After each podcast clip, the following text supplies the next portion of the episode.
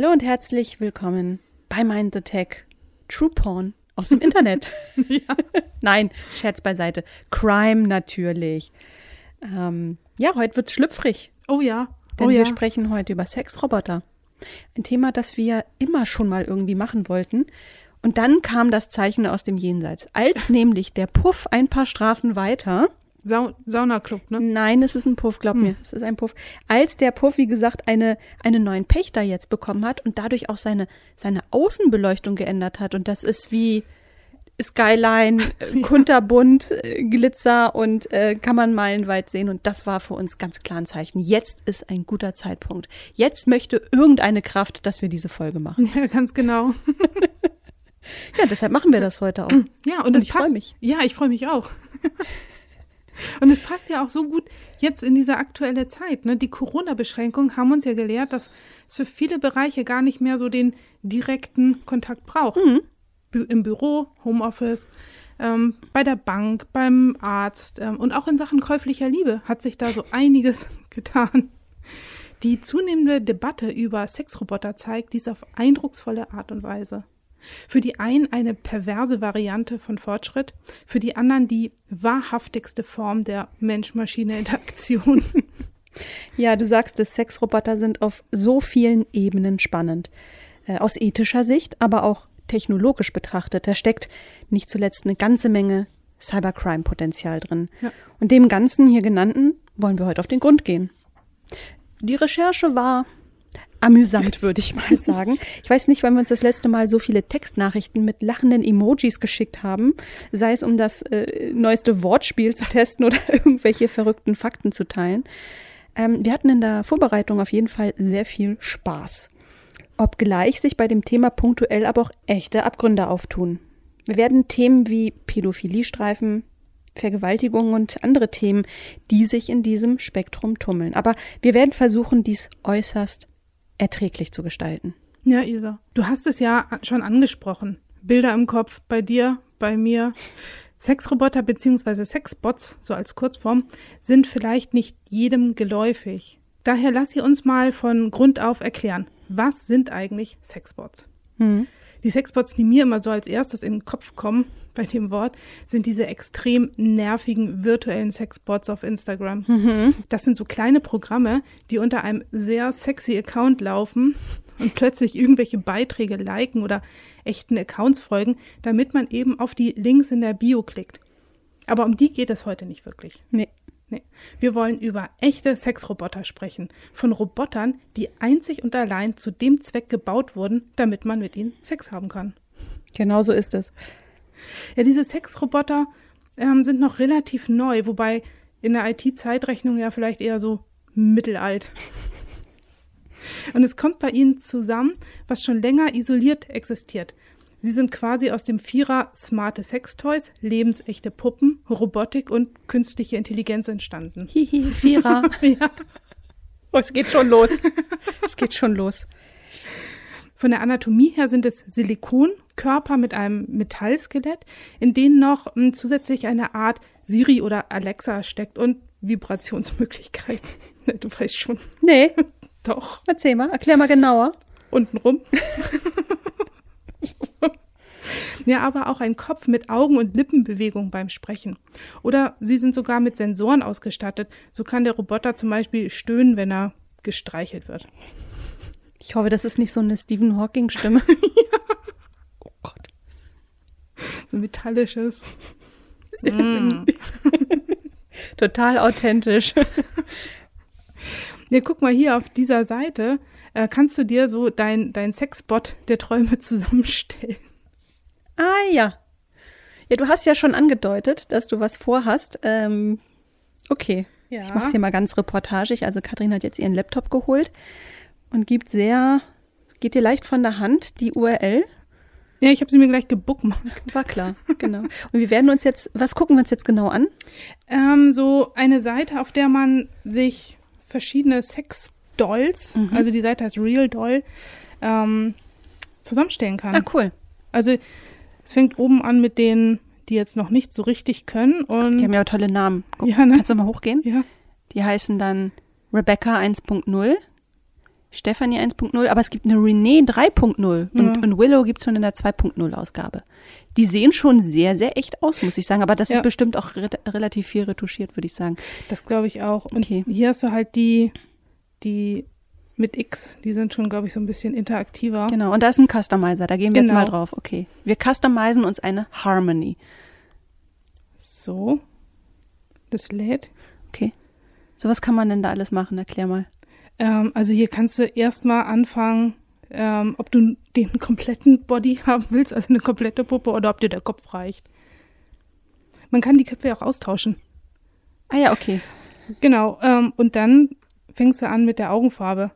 Es sieht gruselig aus, so diese Augäpfel Ja, in allen äh, ja, Farben, Varianten. okay. Ähm, das Make-up kannst du dir aussuchen. Gib das mal auf. Mhm. Hairstyle. Ja. Okay, jetzt wird's spannend. Breast Options. Ja, da kannst du dir, ich glaube, von, von hier Cup-Größe, also Brustgröße und aber auch die Nippel und äh, Nippelfarbe. Guck mal. Die Farbe ab 25 Dollar aufwärts. Ja. Mhm. Okay. Oh Gott.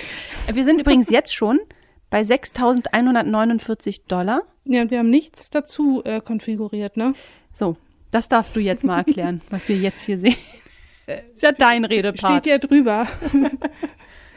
Vagina-Style. 2, 4, 6, oh, gutes Dutzend, ja. Ja. Ah ja, guck. Und da sind auch die, du kannst zusätzliche Sensoren kaufen, die da drin sein sollen, oder? Ja, ja. Mhm. Ja, also von, von einem Sensor bis zu fünf Sensoren. Mhm. Da steht aber nicht, was die machen, ne? Nee, aber ich sehe ja, was die kosten. Da kommt schon ein kleiner, ein Kleinwagen, eine Neuausstattung raus. Auf jeden Fall. Ist nicht geschenkt. Ja, und dann kannst du dir noch die Behaarung, die Intimbehaarung aussuchen und Piercings, äh, Ich sehe da unten einen. Transgender-Converter. genau. So ein Penis zum Reinstecken. Ja, gut, okay. Also ja, wie gesagt, es, alles ist möglich. Alles ist möglich. Hm. Es hängt halt nur von deinem Portemonnaie ab. Hm. Okay, gut. Ja, das war jetzt die Seite Real Dolls. Mhm. Die gehört zu dem Unternehmen Real Botics. Mhm. Ähm, und das ist der führende Anbieter von Sexrobotern. Und sie nennen es halt genau wie die Webseite auch Real Dolls, gar nicht Sexroboter. Hm. Ja, und wir haben es ja eben auch schon gesehen in der Standardausführung, nicht ganz billig. Ähm, ab 8000 aufwärts, Mhm. wenn du nicht gerade die, die Standardvariante haben willst. Aber dann haben sie eben noch keine Mimik und ja, unterhalten sich, wenn überhaupt, dann nur sehr oberflächlich mit dir. Ist also nicht so diese High-Class künstliche Intelligenz, die da drin steckt. Aber es steckt schon KI drin. Ja, ein bisschen. Mhm. Genau. Genau. Und äh, eins bis fünf Sensoren. Ja, ist Nicht schlecht. doch ein gutes Einstiegs. Äh. Ja. Bei anderen Anbietern wird das übrigens intelligente Vagina genannt. Die Brust hingegen ist ja gar nicht berührungsempfindlich. Da konntest du ja nur aussuchen, Größe, Nippelfarbe Mhm. und so weiter. Also man sieht hier dran, was bereits möglich ist. Und zugleich auch, ähm, wo diese Sexroboter noch ihre Schwachstellen haben. Mhm. Ja, Schwachstellen ist ein gutes Stichwort.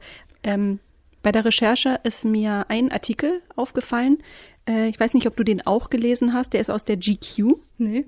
Und da hat ein Redakteur seine Begegnung mit Harmony äh, aus der Ja, die haben wir ja gerade aus der, gesehen. aus der Produktreihe äh, beschrieben. Ähm, genau, die haben wir gerade gesehen. Und in dem Text kommt auch ein Kunde zu Wort, Uh. der sich Rick Dolbanger nennt. Ähm, den Namen lassen wir jetzt einfach mal so stehen. Und weil es so schön ist, lese ich die Passage mal eins zu eins vor. Der 60 Jahre alte Kalifornier ist geschieden und hat bereits 200.000 Dollar in Sexpuppen investiert. Er ist als Stammkunde der Erste, der Harmony mal so richtig durchgetestet hat. In anderen Worten, er hat sie so lange ge... Punkt, Punkt, Punkt, bis ein paar Sachen kaputt gegangen sind. Weiter, wenn Sex mit einer echten Frau eine 10 ist, dann liegt eine Puppe normalerweise bei 8, 8,5, sagt er. Harmony allerdings wird die Leute verrückt werden lassen. Damit beginnt die Silikonsex-Revolution des 21. Jahrhunderts. Zitat Ende. Ich für meinen Teil bin ja nicht ganz so sicher, ob man hier wirklich von einer Revolution sprechen kann. Sexbots gibt es, weil es Fortschritt gibt, hast du ja eingangs gesagt. Daher finde ich den Begriff Evolution angemessener. Eine logische Konsequenz aus Forschung, Entwicklung und demografischem Wandel. Ich schlage vor, wir handeln jetzt hier erstmal den technologischen Part ab und öffnen nach und nach die Flanke zum ethisch-gesellschaftlichen Part. Deal. Finde ich gut. ja, dann lass uns mal auf die Technologie schauen. Hier stechen zwei Bereiche ganz klar hervor. Robotik und künstliche Intelligenz. Beides hat sich in den letzten Jahren enorm weiterentwickelt und rückt auch immer mehr zusammen. Ein Trend, den unter anderem Bill Gates schon sehr früh erkannt hat. Bereits um 2010 herum prognostizierte er, dass sich die Robotik ähnlich exponentiell entwickeln wird wie einst die Computerindustrie. Ihr wisst schon, liebe HörerInnen, Moore's Gesetz und so. Hm. Allerdings hatte man damals noch keine Sexbots vor Augen. Der Siegeszug der Roboter sollte vor allem in der Industrie stattfinden. Als zuverlässige Packesel, die nicht murren, sondern brav ihren repetitiven Dienst am Fließband oder in der Fertigung verrichten. Von Emotionen war nie die Rede. Tja, und heute müssen sich die Industrieroboter die Bühne mit den sogenannten humanoiden Robotern teilen. Humanoide Roboter unterscheiden sich von Industrierobotern dahingehend, dass Industrieroboter wirklich nur für diesen einen Zweck entwickelt werden und keine ja, kostensteigernden Zusatzfeatures haben. Ähm, ja, mir fällt dabei immer so diese Fließbandarbeit in den Automobilfirmen ein, wo ein Roboterarm die Autotür schnappt und weitere Roboterarme dann so die Montage übernehmen. Mhm. Hierbei geht es um die effektive Ausführung von genau einer Tätigkeit. Humanoide Roboter hingegen sollen ein Abbild von uns sein, so wie C3PO aus Star Wars. Ein laufender Service-Roboter mit Arm, Bein, Kopf und eben nicht nur einer Funktion. Das mit dem Humanoid bei humanoiden Robotern ist ja auch eher relativ, ne? Denn es ist ja künstliche Intelligenz, die für dieses Humane sorgt. Ähm, weißt du, Katrin, was der Grund war, dass man angefangen hat, diese Art Roboter, also humanoide Roboter, zu entwickeln? Nee. Tatsächlich waren sie ursprünglich nur Mittel zum Zweck, denn es ging primär darum, bessere Prothesen für Menschen zu entwickeln. So sind etwa Roboterhände entstanden. Die treibende Kraft war also der reine Forschungswille. Und heute haben die Einsatzgebiete humanoider Roboter eher wenig mit Forschung zu tun. Es sei denn, sie sitzen am Empfang eines Labors oder so. ja, sehr genau.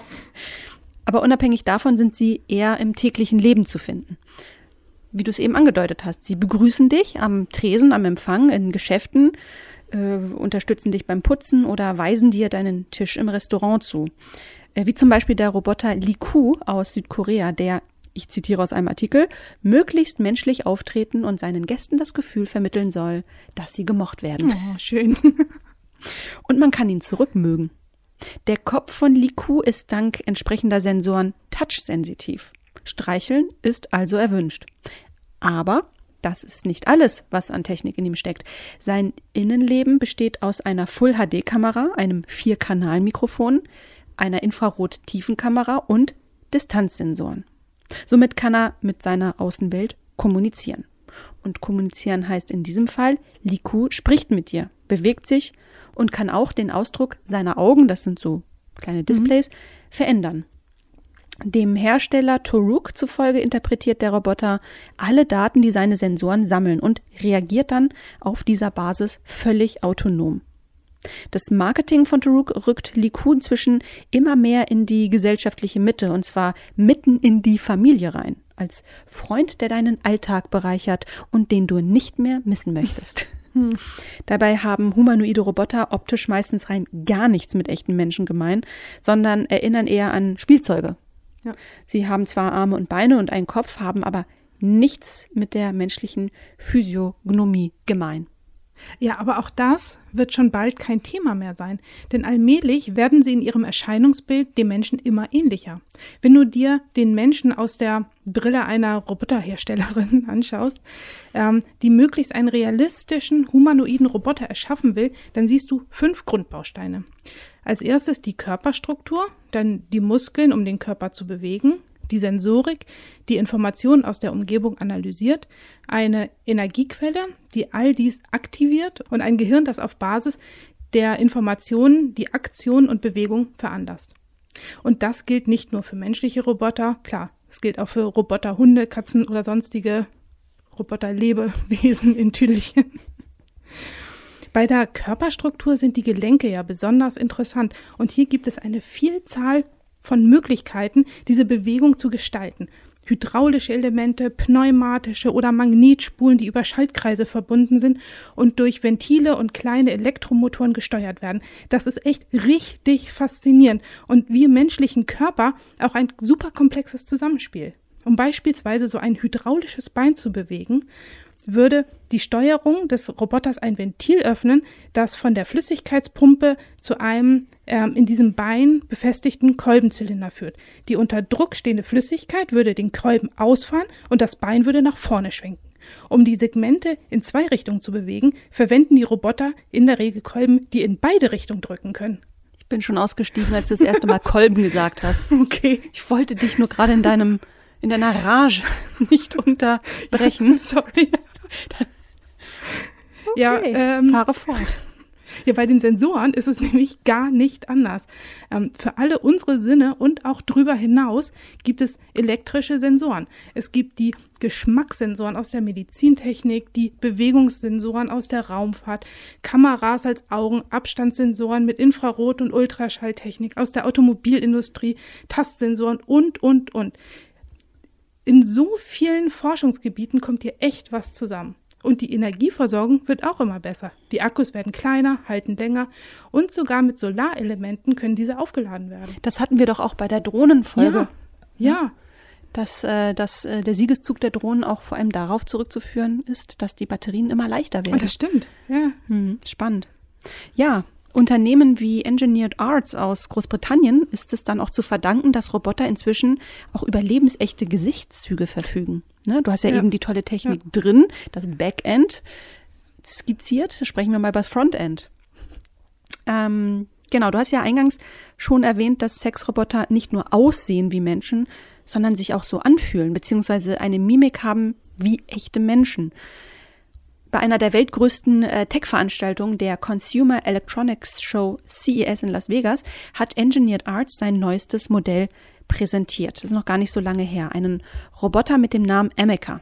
Und der setzt echte Maßstäbe. Davon könnt ihr euch, liebe HörerInnen, auch selbst gern überzeugen. Wir verlinken ein entsprechendes Video in den Show Notes. Emeka kommt wirklich lebensecht daher, ähm, verfügt über Gesicht, Hände und wie gesagt beinahe schon lebensechte Gesichtszüge. Der Rest des Korpus ist, wie man es von Robotern kennt, reine Mechatronik. Ja, wer Emeka käuflich erwirbt, erhält auch nur die Hülle mit einer Art Basis-Softwarepaket. Dazu zählen Lächeln, Stirnrunzeln, Zwinkern und den Mund öffnen und schließen. Emeka kann auch Überraschung, Frustration oder Belustigung zeigen. Alles darüber hinaus muss man selbst hinzufügen. Klingt so ein bisschen wie so ein Thermomix, ne? Zutaten rein, Maschine an und dann let the magic happen. Ganz so einfach ist das natürlich nicht, denn es gibt ja keine ähm, Roboter-Software, die von der Stange kommt ähm, und die man sich vielleicht von ja, Saturn oder Mediamarkt holt. Ähm, in der Software, die hierfür nötig ist, steckt schon eine ganz schöne Portion Gehirnschmalz. Kann man sich ja auch gut vorstellen, denn gerade Emotionen darstellen und Emotionen erkennen ist ja sogar für einige Menschen eine echte Herausforderung. Das stimmt. Der Fachbereich, der sich mit diesem Thema beschäftigt, nennt sich Effective Computing oder auch Emotion AI. Und das ist Teil der kognitiven Informatik und der künstlichen Intelligenz, das sich mit dem Sammeln von Daten aus Gesichtern, Stimmen und Körpersprache beschäftigt, um menschliche Emotionen zu messen. Sie sollen quasi zwischen den Zeilen lesen und nicht nur den Informationsinhalt einer Kommunikation erfassen. Also zum Beispiel, wenn ich mit so einem sarkastischen Unterton daherkomme oder meine Augenrolle. Ja, ganz genau. Genau, okay. Mhm. Das ist eine ganze Vielzahl an Parametern, die hier betrachtet wird. Mimik, aber auch Muskelspannung, Körperhaltung, Hand, Schulterbewegung, Herzfrequenz, Pullen, Pullenerweiterung. Was? Pullenerweiterung? Pupillenerweiterung und auch Körpertemperatur. Ach so. Ja, besonders spannend ist Emotion AI übrigens für den Bereich Telemedizin. Ach, das klingt so schön nach 80. Ja, ne? Telemedizin. Ähm, ja, etwa bei der Behandlung von psychisch Erkrankten. Ärzte können auf diese Weise feststellen, ob PatientInnen erste Züge einer Depression aufweisen. Zum Beispiel. Ähm, ein weiteres mögliches Anwendungsgebiet ist das Human Resource Management. Verhält sich der Bewerber entsprechend seiner Selbstdarstellung? Finde ich persönlich etwas fragwürdig. Auch die Gaming-Industrie schaut natürlich ganz genau hin, wo die Forschung und Entwicklung rund um Emotion AI so steht. Und stell dir mal vor, man kombiniert das mit einem Wearable, also die Anwendungsfälle Ah, sind ja, ja, ja. also multiplizieren sich um ein Vielfaches. Auch deshalb ist das wirtschaftliche Potenzial enorm. Wir reden hier von einem Milliardenmarkt. Aktuellen Prognosen zufolge könnte der Emotional AI-Markt bis 2028 die 250 Milliarden Dollar Marke knacken. Die Wachstumsrate liegt derzeit bei über 30 Prozent pro Jahr. Wahnsinn. Da wundert es natürlich nicht, dass große Player wie Intel, IBM und Microsoft da mitmischen, aber auch kleinere Unternehmen wie Affectiva oder Cognitex Systems, ein Unternehmen aus Dresden. Ach, Mhm. Dresden ist das neue Silicon Valley, glaube ich. Das, äh, ich dachte, das ist Leipzig. Ach so, Unista? Schoolio ist Dresden. Stimmt. Liebe Grüße an Danny Roller. Ja. Na okay, aber fassen wir mal zusammen. Die Robotikforschung macht wirklich große Fortschritte und ähm, es wird immer einfacher, komplexe Bewegungsapparate zu konstruieren und mit immer kleineren und immer effektiveren Prozessoren können auch wirklich komplexe Abläufe programmiert werden. Getoppt mit dem Feenstaub künstliche Intelligenz werden uns die Roboter immer ähnlicher. Die Sexroboter sind dabei ja eher so ein Nebenprodukt, denn wir hatten das Thema ja schon mal in anderen Zusammenhängen. Der Markt für Erotik und Sexartikel ist finanziell einfach sehr gut ausgestattet. Und mit jedem Meter, den die Forschung voranschreitet, werden sich Sexroboter immer mehr der Mitte der Gesellschaft nähern. Ja. Ja. So, und, und jetzt muss ich an diesen Satz von vorhin nochmal denken, von diesem, wie ist er noch? Rick, Rick Dollbanger, der gesagt hat, ähm, er hat sie so lange gepiep, bis ein paar Sachen kaputt gegangen sind. Mein erster Impuls war ja lachen. Hm. Zweiter Impuls geht gar nicht. Also ich bin ein bisschen gefangen in so einer Ambivalenz. Will ich denn wirklich, dass die Roboter uns äh, immer mehr in unser Leben rücken? Ähm, vielleicht ahnst du, worauf ich hinaus will. Irgendwie sind es ja auch Einladungen zur Grenzüberschreitung. Ja. So, Ja. also öffnen Sie Tür und Tor für das Ausleben sexueller Handlungen, die durchgeführt an echten Menschen definitiv strafrechtliche Konsequenzen nach sich ziehen würden. Fördern Sie vielleicht sogar bestimmte Neigungen, die zunächst an Maschinen, dann später an Menschen ausgelebt werden. Man weiß es nicht, aber man muss es beobachten. Ja, total. Ja, also der Satz löst auch in mir was aus, ähm, genau wie bei dir, auch mit zwei Impulsen, definitiv. Ähm, einerseits kann man ja froh sein, dass er es nur mit einer Puppe gemacht hat. Aber diese Puppe steht ja eben als Ersatz für eine Frau. Was sagt das über Menschen aus, wenn er sich so gegenüber einem humanoiden Objekt verhält? Gibt es oder vielleicht eher sollte es Verhaltensregeln gegenüber Robotern geben? Das ist eine Frage, mit der sich die Technikphilosophin Janina Loh von der Uni Wien beschäftigt und sagt, vorab müsse geklärt werden, ob ein Roboter einen intrinsischen Wert hat oder einfach nur ein Werkzeug für uns ist. Aber das setzt ja voraus, dass der Roboterarm vom Fließband, der Pflegeroboter und Harmony in einen Topf geworfen werden. Ja, das stimmt. Zumindest bei den letzten beiden sehe ich definitiv einen Eigenwert, wenn man das jetzt so nennen kann. Ja, vielleicht muss man das differenzierter betrachten, ne? Aber da sind wir uns ja auch schon wieder einig. Wie so oft. Immanuel Kant argumentiert in seiner Metaphysik der Sitten gegen Tierquälerei, dass diese zur Verrohung der Menschen führe. Damals galten Tiere als Objekte, genau wie Roboter heute. Insofern ist der Vergleich zwischen Tierquälerei und Robotermissbrauch, finde ich, okay. Janina Loh schreibt dazu in ihrem Buch Roboterethik, dass ein moralisch reflektierter Umgang mit Robotern dazu beitragen könne, moralisches Handeln beim Menschen zu fördern. Ich zitiere, und zwar insbesondere dann, wenn die Maschine in der Betrachtung durch den Menschen aus einem reinen Objektzustand heraustritt, sie also subjekthafte Zuschreibung von Menschen erhält. Also was mich betrifft, sich das ja schon, wenn meine Alexa nicht das tut, was sie soll. Also ich merke ja selbst, dass ich sie anpflaume, als wäre sie real. Kenne ich. Ich habe mich letzte Woche mit dem Telefon-Chatbot von DHL gestritten.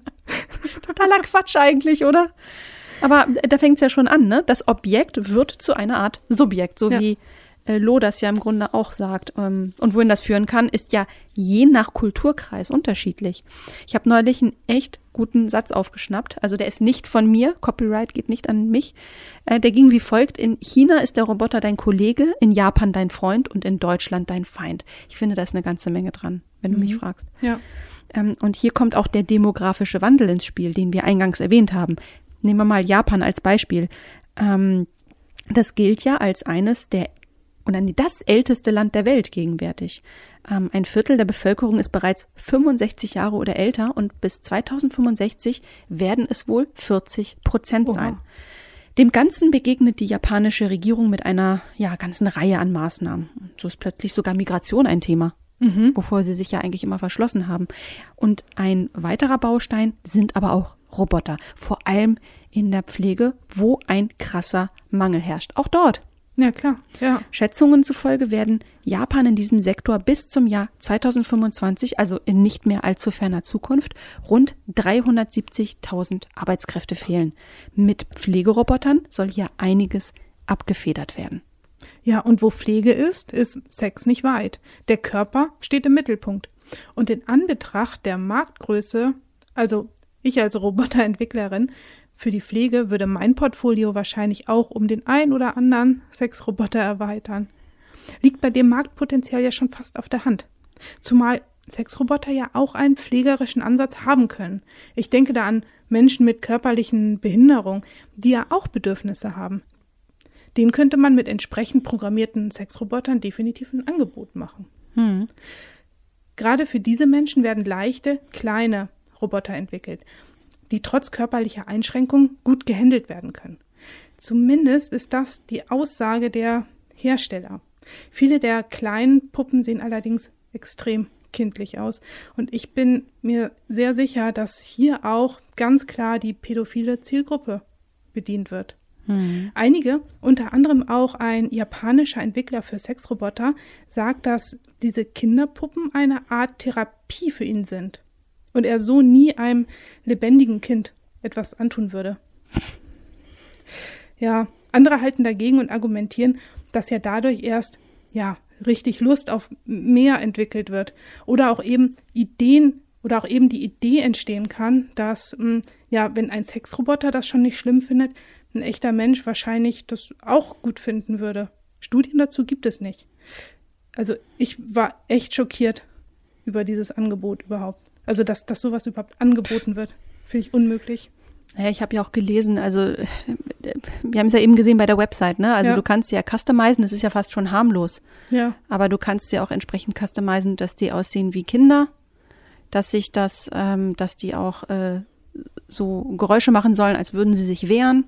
Ja, furchtbar, ne? Ähm, dass es sich anfühlt, als würdest du jemanden entjungfern, habe ich auch schon gelesen, dass man das auch irgendwie einstellen kann. Ja. Ja, klar. Also, ja, je krasser sich die Technologie entwickelt, umso mehr werden die moralischen Ansprüche halt runtergeschraubt, ne? Ja. So ist es doch. In diesem Zusammenhang passt auch äh, das Narrativ, Roboter nehmen mir den Arbeitsplatz weg. Tatsächlich mal ganz gut. In Barcelona und Turin hat je ein Bordell eröffnet, in dem nur Sexroboter arbeiten. Also, falls man das überhaupt Arbeit nennen kann, wenn Roboter was tun. Ähm, andere Gefahren sind technischer Natur. Denn auch bei Sexrobotern gilt, alles, was gehackt werden kann, wird gehackt. Bei smarten Toys ist das jetzt schon überhaupt nicht mehr selten. Anfang letzten Jahres wurde zum Beispiel der Cellmate gehackt. Das ist ein appgesteuerter Keuschheitsmittel für Männer. Oh, Entschuldigung. Das, das sieht auch gar nicht so aus wie ein Gürtel, sondern eher wie so eine Box für den Penis, die die Erektion verhindern soll. Aua. Und diese kann man dann per App öffnen und schließen. Ist wohl so ein Ding aus der BDSM-Szene. Leider haben die App-Entwickler die Schnittstelle nicht ausreichend gesichert und ein Hacker konnte so diesen Verschlussmechanismus auslösen und schickte eine Nachricht auf das Handy: Your cock is mine. und natürlich die Aufforderung, 0,02 Bitcoins zu überweisen. Ja, aber zum Glück war der Cellmate zur Zeit des Hacks nicht angelegt. Und äh, in der letzten Folge kann man nachhören, was der heutige Wert von 0,02 Bitcoins ist. Ja. Da haben wir ja mit dem Kryptopapst Morpheus gesprochen. Ja. Aua, sage ich dann nur. Ja, scheiße, ne? Ja. Mist. Ja, Glück im Unglück, würde ich sagen. Aber ein super Beispiel dafür, welches Ausmaß Hacks in einem solch intimen Bereich wahrsten Sinne des Wortes, haben können. Und wenn man mal weiterdenkt, ne, ich meine, Sexroboter haben Arme und Beine mit, mit so kleinen Elektromotoren und Hydraulikpumpen, hast du ja vorhin sehr Mhm. eindrucksvoll beschrieben. Ja, und was könnten die alles anstellen, wenn jemand einmal die Kontrolle darüber übernimmt? Wollen wir doch mal sehen, wer wen hier kaputt. Ja, Rick, pass auf. Ich glaube, ich muss das Häkchen bei Explicit Content äh, setzen. Das zweite Mal in der Geschichte dieses Podcasts. Habe ich das eben wirklich gesagt? Ja, hast du. Alles auf Band. Alles auf Band. Ja. Wie dem auch sei. Wir haben ja eingangs ausführlich darüber gesprochen, wie viel Technologie. Wir haben eingangs ausführlich darüber gesprochen, wie viel Technologie in Robotern steckt.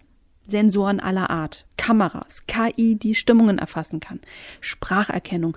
Irgendwo auf dieser Welt stehen ja dann auch die Server, mit denen diese Technologien interagieren. Zum Beispiel für die Fernwartung. Wenn man sich da reinhackt und zum Beispiel Audio- oder Bildaufzeichnungen abgreift, holla die Waldfee. Echt jetzt? Ich, So ausgelacht? ja, ja. Ähm, Frage an dich, Mhm. beschäftigt mich schon seit Beginn der Recherche. Ähm, ist man eigentlich objektophil, wenn man Sex mit einem Roboter hat? Oh, ich glaube nicht. Nee. Ich glaube, das geht eher so in die Richtung unterstützende Maßnahme, vielleicht.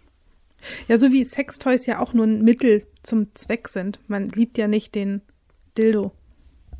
Ich weiß es nicht. Vielleicht gibt es auch einige. Jedenfalls sehen wir hier einen wirklich stark wachsenden Markt. Nicht zuletzt befeuert durch Corona und die Lockdowns. In Kanada ist der Sextoy-Markt während des ersten Lockdowns um 135 Prozent gewachsen. Wow. Der Teilmarkt der Sexroboter ist nicht ganz so, aber auch doch stark gestiegen, wenn man sich die Zahlen des in Florida ansässigen Unternehmens Sexdoll Genie anschaut. Nach eigenen Angaben hat die Nachfrage nach seinen Produkten ähm, im Februar und März 2020 um 51 Prozent zugenommen. Nicht schlecht. Die Frage ist, wer kauft die denn? Ne? Ja. Ähm, weil darüber haben wir noch gar nicht gesprochen. Das stimmt. Wer sind denn eigentlich die Abnehmer von Sexrobotern? Ich habe da schon so eine Vermutung, soll ich es mal sagen? Mhm. In die Jahre gekommene Männer mit zu viel Geld. Liege ich da richtig? Ja, wenn du dir die Sexroboter anschaust, sind das definitiv Männer. Die Hersteller bieten auch immer wieder mal so männliche Roboter an, aber weiten das Angebot nicht wirklich aus. Den größten Käuferanteil haben China und Japan. Ich vermute, dass, wie du ja beschrieben hast, hier einfach die Akzeptanz viel höher ist. Ähm, Besonders in Japan sind die Menschen und insbesondere auch die Männer noch einsamer als bei uns. 70 Prozent der Männer zwischen 18 und 34 sind Single und fast die Hälfte von ihnen hatte keinerlei sexuelle Erfahrung. Aber das war auch, ja, alles, was ich an Zahlen gefunden habe. Hast du noch was rausgefunden? Ja, das ist echt nicht so einfach, weil wir es hier noch nicht mit einem Massenmarkt zu tun haben. Ja. Wenn wir das Spektrum aber erweitern und uns den Sextech-Markt an sich mal anschauen, dann zeigt der Trend ganz klar nach oben. Und du hast es ja auch schon erwähnt, die Pandemie war und ist hier ein echter Treiber. Die sogenannte Sexual Wellness Branche, die hauptsächlich von Frauen dominiert wird, umfasst aktuell ein Volumen von 50 Milliarden US-Dollar und soll Expertinnen zufolge auf 122 Milliarden US-Dollar bis 2026 ansteigen.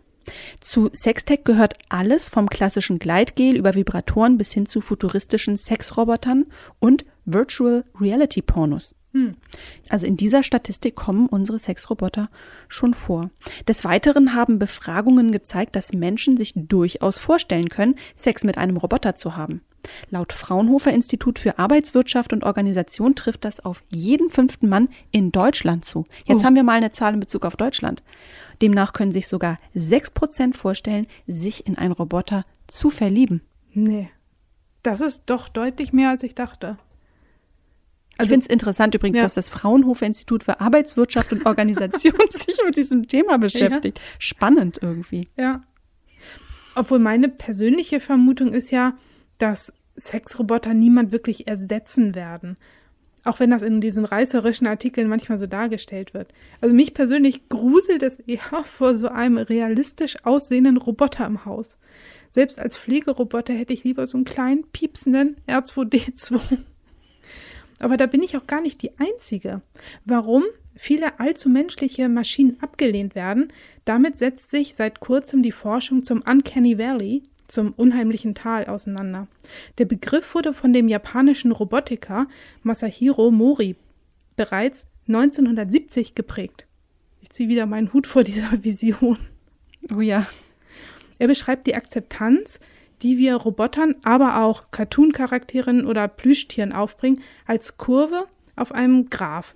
Ähm, die Kurve der Akzeptanz steigt erst. Also wir mögen humanoide Roboter schon noch lieber als so ein Roboterarm. Mhm. Aber sobald die Grenze verschwimmt mit Robotern, die dem Menschen beinahe zum Verwechseln ähnlich sind, aber eben doch noch nicht so ganz, landen wir im Uncanny Valley und die Akzeptanz geht steil nach unten in den negativen Bereich, also in den Bereich der Ablehnung. Die Prophezeiung von Mori ist, dass die Sympathie wieder deutlich steigt, wenn keine Unterschiede mehr erkennbar sind. Wie zum Beispiel bei Lieutenant Commander Data aus Star Trek. Der Traum eines jeden Star Trek Hardcore-Fans. Ja. Und ein bisschen auch ein schönes Bild, um aus diesem Podcast auszusteigen. Aber zuvor möchte ich dich nochmal um die famous Last Words la Katrin fragen. Dein Fazit dieser heutigen Folge, die mal so ein bisschen anders war als die üblichen. Ja. Vor allem auch die Vorbereitung. Ich habe jetzt erstmal meinen Browserverlauf und alle möglichen Cookies gelöscht. Denn mein Computer ist ja jedem zugänglich zu Hause. Ähm, aber was ist so dein persönliches Fazit? Ähm, ich habe da eher eine Frage. Oh, schieß los. Wohin führt das Ganze? Also, Wie meinst du das? naja, wenn du so einen Sexroboter hast Mhm. Und der verliebt sich in einen anderen Sexroboter und haut mit dem ab. Stell dir das mal vor. Ja. Kann ein Sexroboter Sex mit einem anderen Roboter haben? Tja. Äh, warum nicht? Ja. Es gab doch hier diese Penis-Dinger zum Reinstöpseln. Du schon wieder. Ja, aber ist doch ganz, ist doch, ist doch mal ein interessantes Experiment. Gab es nicht das Experiment, wo man eine, eine Siri mit einer Alexa miteinander hat sprechen lassen? Ja, da kam nichts Gescheites Da bei kam, aber sie haben sich unterhalten, Ja, ne? Also ja. es gab eine Interaktion. Ja, kann ein Roboter sich in einen anderen verlieben und dann auch abhauen? Ja. Und stell dir mal vor, stell dir mal vor, äh, du bist irgendwann so alt und unbeweglich, dass du ein Hexoskelett brauchst, damit du überhaupt laufen kannst Mhm. und holst dir so einen Sexroboter. Wie sieht das denn aus? ein bisschen viel Technik. Das ist ein bisschen viel Technik, ja. Ja, interessant. Mit diesen Bildern entlassen wir unsere HörerInnen aber jetzt mal definitiv. Ähm, vielleicht habt ihr auch noch mal Szenarien und könnt sie uns zukommen lassen. Würde uns sehr interessieren. Ja, ich versuche auf jeden Fall jetzt diese Bilder wieder aus meinem Kopf zu kriegen. Ge- Ich, hätt- ich habe ein tolles anderes Bild. Kriege ich ganz schnell verdrängt. Vielleicht noch mal ein kleiner Reminder. Noch läuft die Abstimmungsphase für den Deutschen Podcastpreis, Oh wo wir nominiert sind, ähm, in der Kategorie, also für den Publikumspreis in der Kategorie Wissen. Ja, So. bitte abstimmen. Bis zum 8. Mai, glaube ich. ich weiß es gar nicht. Ich glaube, es ist der 8. Mai. Wir sind mal wieder richtig gut vorbereitet ähm, und würden uns sehr freuen über ein kleines Stimmchen. Oh ja, genau. und es gibt da auch eine lustige zusammengeschnittene Datei. Genau. Ja, mit einem kleinen Best-of ja. und Best-of, Best-of, Best-of und ein paar Auszüge. Von unseren Versprechern. Genau, die wir häufiger haben. Ja.